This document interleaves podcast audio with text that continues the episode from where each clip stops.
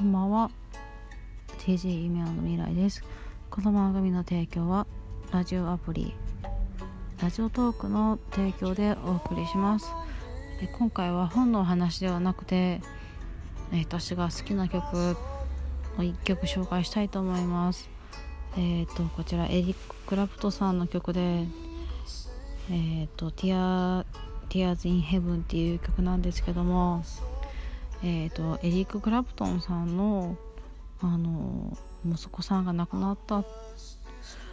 後のこちらヒット曲なんですけどもまあ息子さんがねなんかあの自宅のマンションから転落死されてあの痛ましい事件が起きまし起きた後にあのこのエリック・クラプトさんが書いた歌なんですけども、まあ、息子さんが亡くなって、まあ、立ち直るまでの気持ちとかあの息子さんに向けての言葉を歌にしてるんですけどもね最初私日本語じゃなくて英語全然わからなかったんですけども調べてみたらあこんな曲だったんだなと思って曲自体も好きなんですけどもっと日本語に訳していただいてるのを見てもっと好きになりましたね。息子さんも、まあ、天国で